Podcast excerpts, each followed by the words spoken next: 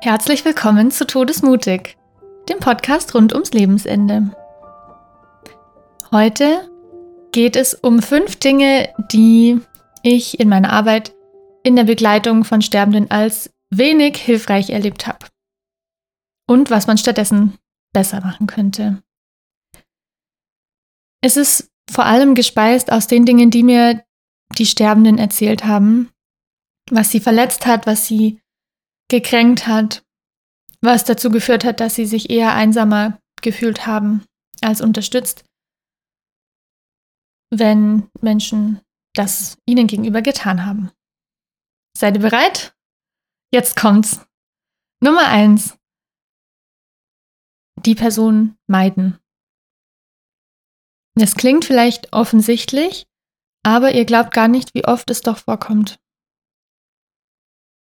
Ist ein ganz häufig genanntes Thema, dass sich die sterbenden oder auch schwer kranken Menschen, erkrankten Menschen plötzlich alleine gelassen fühlen. Da kommen dann Sätze wie, dann habe ich erst gewusst, wer meine wirklichen Freunde sind oder plötzlich war niemand mehr da. Oder dann war es plötzlich vorbei mit der Freundschaft. Menschen haben die Straßenseite gewechselt. Das sind alles Dinge, die passiert sind und man kann sich vorstellen aus der Perspektive der Betroffenen. Nicht nur hat man den Schicksalsschlag, nehmen wir als Beispiel eine Krebsdiagnose, sondern auch noch, dass man alleine gelassen wird. Und es ist der zweite Schicksalsschlag und führt zu großer Trauer bei dem erkrankten Menschen. Es ist auch verständlich, meistens passiert es ja nicht aus böser Absicht, sondern vielleicht auch aus Unsicherheit oder dass man das Gefühl hat, ich kann damit jetzt nicht umgehen und der Kontakt mit einem krebskranken Menschen ist mir vielleicht unangenehm oder ich weiß nicht, was ich sagen soll, ich habe Angst, was falsch zu machen, Angst in ein Fettnäpfchen zu treten. Aber deshalb die Person zu meiden, ist für beide Seiten traurig. Natürlich steht es jedem frei, äh, Kontakt mit einem schwer kranken oder sterbenden Menschen haben zu wollen. Aber wenn man im Sinne des Betroffenen für ihn da sein will, empfehle ich eher, Anteil zu nehmen. Und es kann sein, dass der Kontakt mit jemandem, der dem Ende seines Lebens zusteuert, eigene Ängste hochbringt oder einen selber mit dem Thema konfrontiert und das nicht angenehm ist oder an eine eigene Geschichte erinnert, die man schon längst vergessen geglaubt hat. Und wenn wir jetzt diesen Meidensimpuls, Vermeidungsimpuls spüren, würde ich mich fragen, was ist es denn?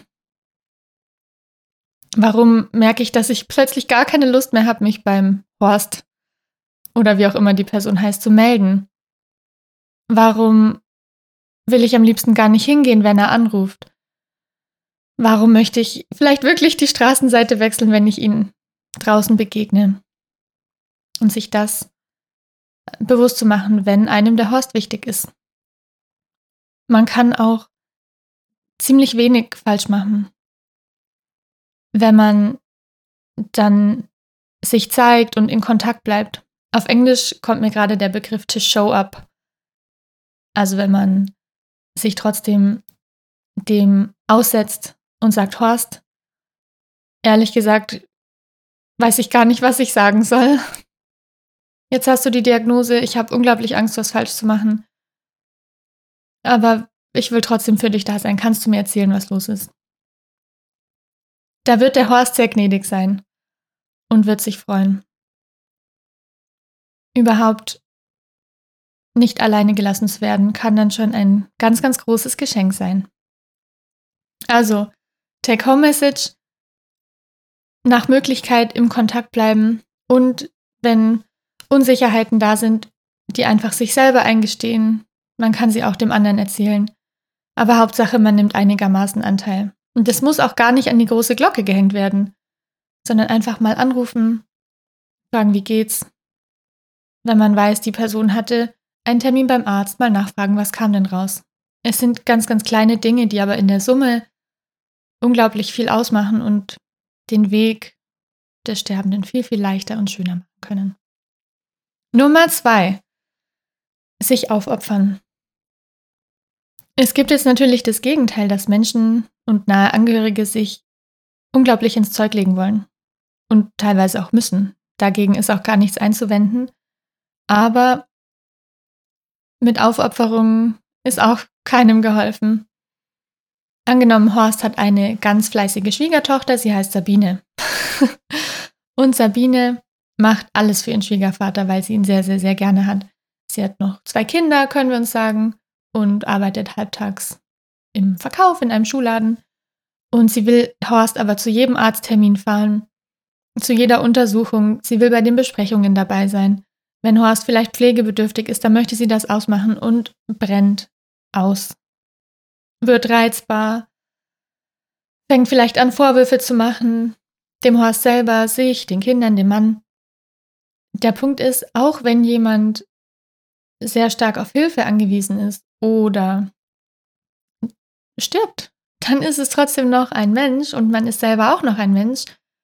Und es ist okay und wichtig, Grenzen zu haben. Ich weiß selber, das redet sich sehr, sehr leicht, wenn man nicht akut betroffen ist. Und es gibt Situationen, da müssen Menschen über ihre Grenzen gehen und sie wollen das auch und sie können das auch. Das ist auch gut. Aber es geht auch nur so lange, wie es geht.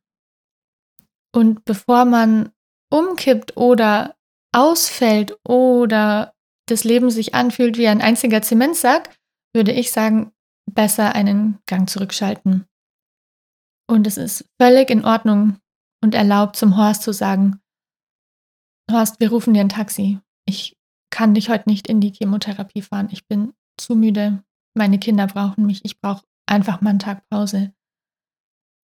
Es wird dem Horst sogar, dem Horst, eine Art Sicherheit geben, weil er weiß, was die Sabine für mich tut, das macht sie gerne und ich muss kein schlechtes Gewissen gegenüber der Sabine haben, weil sie jetzt wegen mir auf dem Zahnfleisch geht. Also dieses selber auf sich aufpassen unterstützt auf eine Art auch den sterbenden oder kranken Menschen. Und ich weiß, es ist schwierig manchmal und es kommt schlechtes Gewissen hoch. Und ich werbe trotzdem dafür. Für alle Angehörigen an euch geht mein tiefster Respekt. Und wie gesagt, ich rede mich leicht. Und vieles kann man sich von außen gar nicht so vorstellen. Aber trotzdem, die Begleitenden müssen auch leben und eine Grenze zu ziehen ist auch okay. Nummer drei der Don'ts. Nur noch über den Tod sprechen. Ja, es gibt Situationen, wo absehbar ist, dass jemand nicht mehr allzu lange lebt. Es war auch für mich am Anfang meiner Berufslaufbahn was, was ich wirklich lernen musste oder mit der Zeit selbst dann draufgekommen bin. Ich kam dann als Psychologin in die Zimmer im Krankenhaus und wusste, ja, das sind jetzt Palliativpatienten und da geht es doch ums Thema Sterben und das ist auch wahr, aber nicht die ganze Zeit.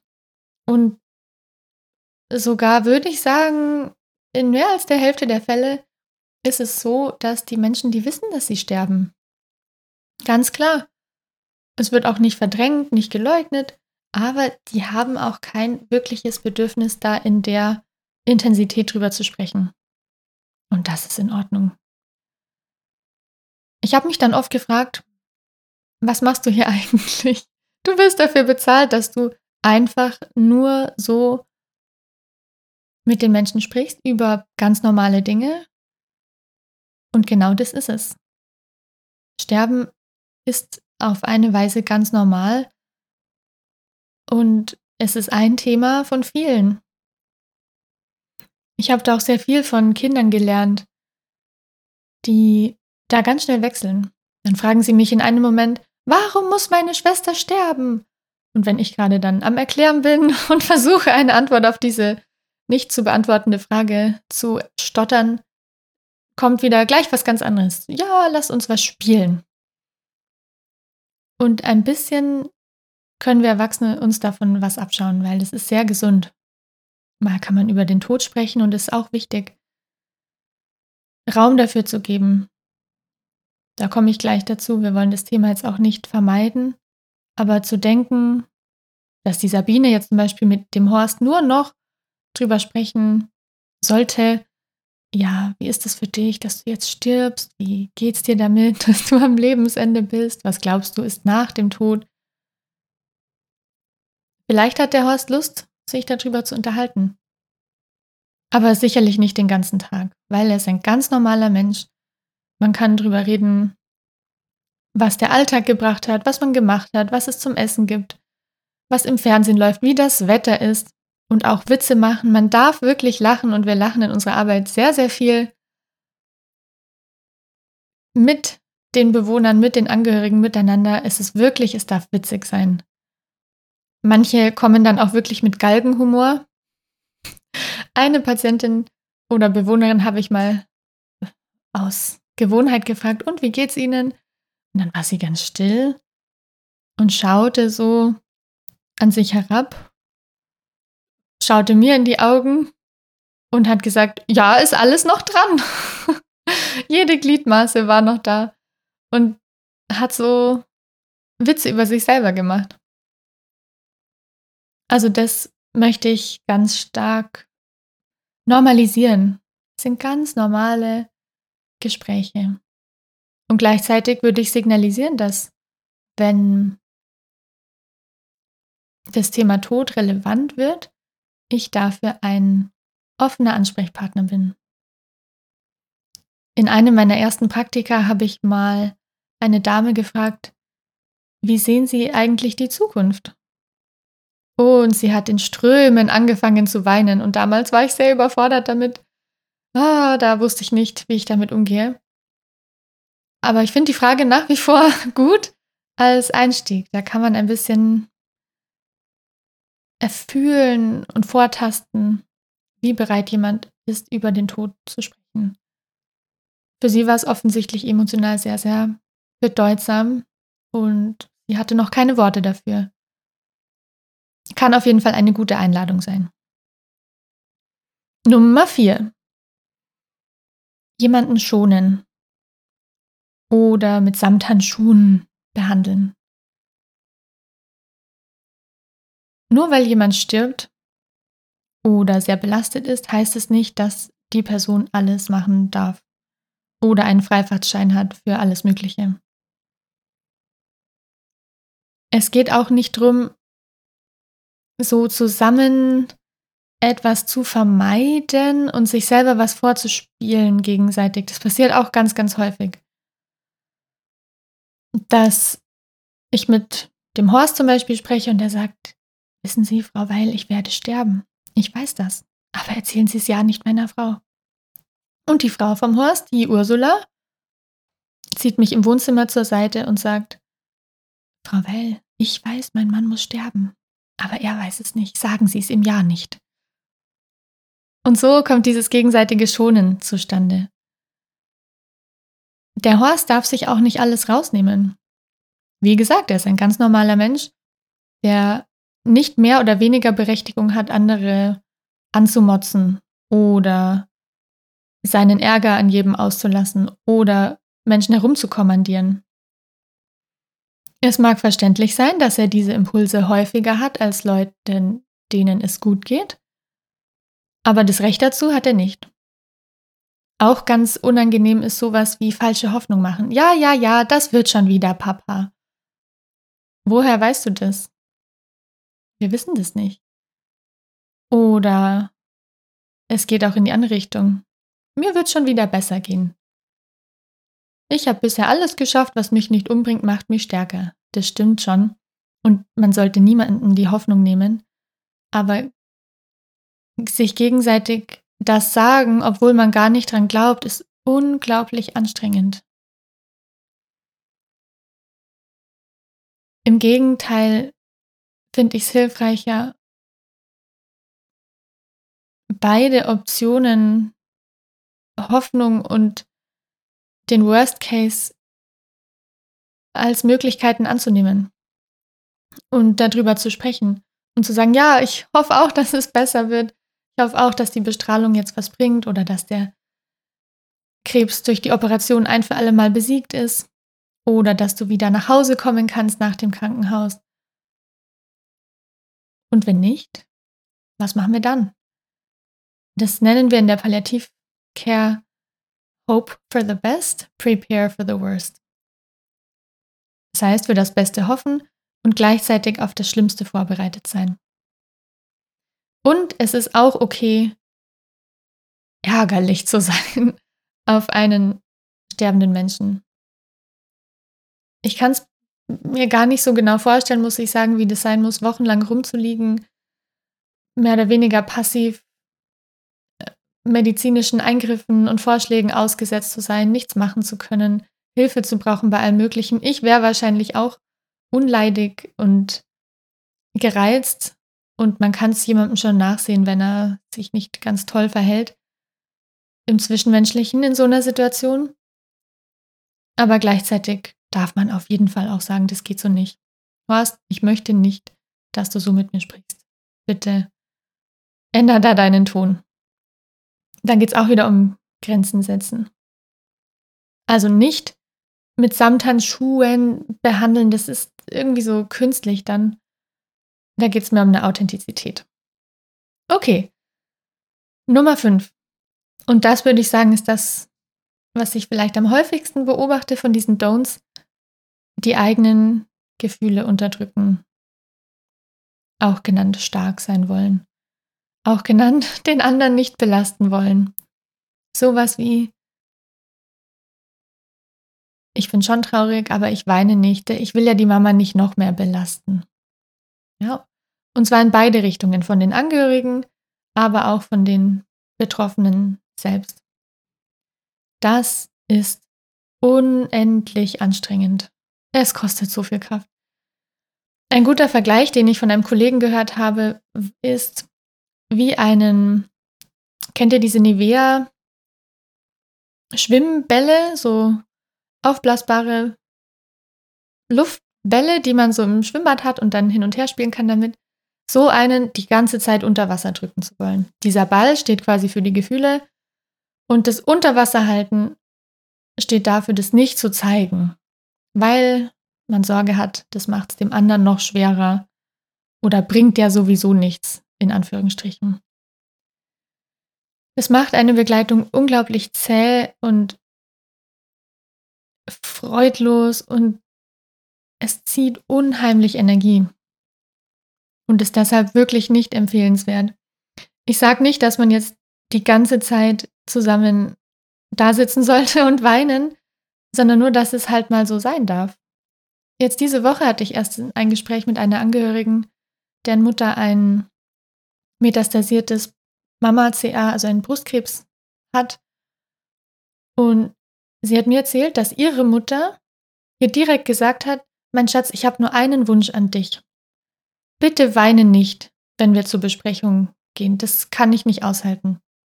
Und was das für ein Druck und für ein Leid bei meiner Patientin gemacht hat, was soll sie denn machen? Dann äh, das wegmachen oder also es kostet unglaublich Kraft und es führt dazu, dass sie mehr raucht, mehr isst, weniger schläft, weil das alles unverdaut ist. Einfach ehrlich sein. Wenn man traurig ist, ist man traurig. Man schafft sowieso nicht den kompletten Tag traurig zu sein. Dann ist es auch wieder vorbei. Und es kann sich sowieso jeder denken, dass wenn ein Angehöriger stirbt, dass man vielleicht was fühlt und kein Stein ist. Also der Horst weiß es selber, wie es der Ursula gehen muss, wenn es ihm jetzt schlecht geht. Man fühlt mit, man ist traurig, man hat Angst, man hadert. Nur weil man es nicht zeigt, ist es ja trotzdem da. Also ich denke, es ist einfacher, das ganz authentisch zu zeigen. Und dieses geteiltes Leid ist halbes Leid trifft da wirklich zu. Wir schütten auch nicht unser Leid dem anderen hin. und erwarten jetzt vom Horst, dass er uns tröstet, sondern wir tragen das selber. Aber es entsteht eine Kongruenz von wie ist es in uns und wie ist es, was wir nach außen tragen. Und das ganz besonders Schöne finde ich, dass diese Authentizität, das Teilen von dem, was in uns ist, so verbindend ist. Es kann sehr, sehr verbindend sein, einfach mal zusammen zu weinen, sich im Arm zu halten und dann versiegen die Tränen auch wieder. Es ist manchmal herausfordernd, je nachdem, wie die Familienbeziehungen vorher auch waren. Wenn es jetzt sowieso keine besonders emotional nahe Beziehung war, ist es schon teilweise eine Herausforderung. Aber so ist es nun mal. Das kann auch eine schöne und interessante Lernerfahrung sein innerhalb einer Familie. Ja, das waren meine fünf Don'ts, die am Sterbebett oder in der Sterbebegleitung von mir häufig beobachtet wurden. Ich hoffe, es hat euch ein bisschen was äh, gebracht. Ihr konntet was dazulernen. Und in diesem Sinne verabschiede ich mich für heute und wünsche euch bis zum nächsten Mal alles Liebe.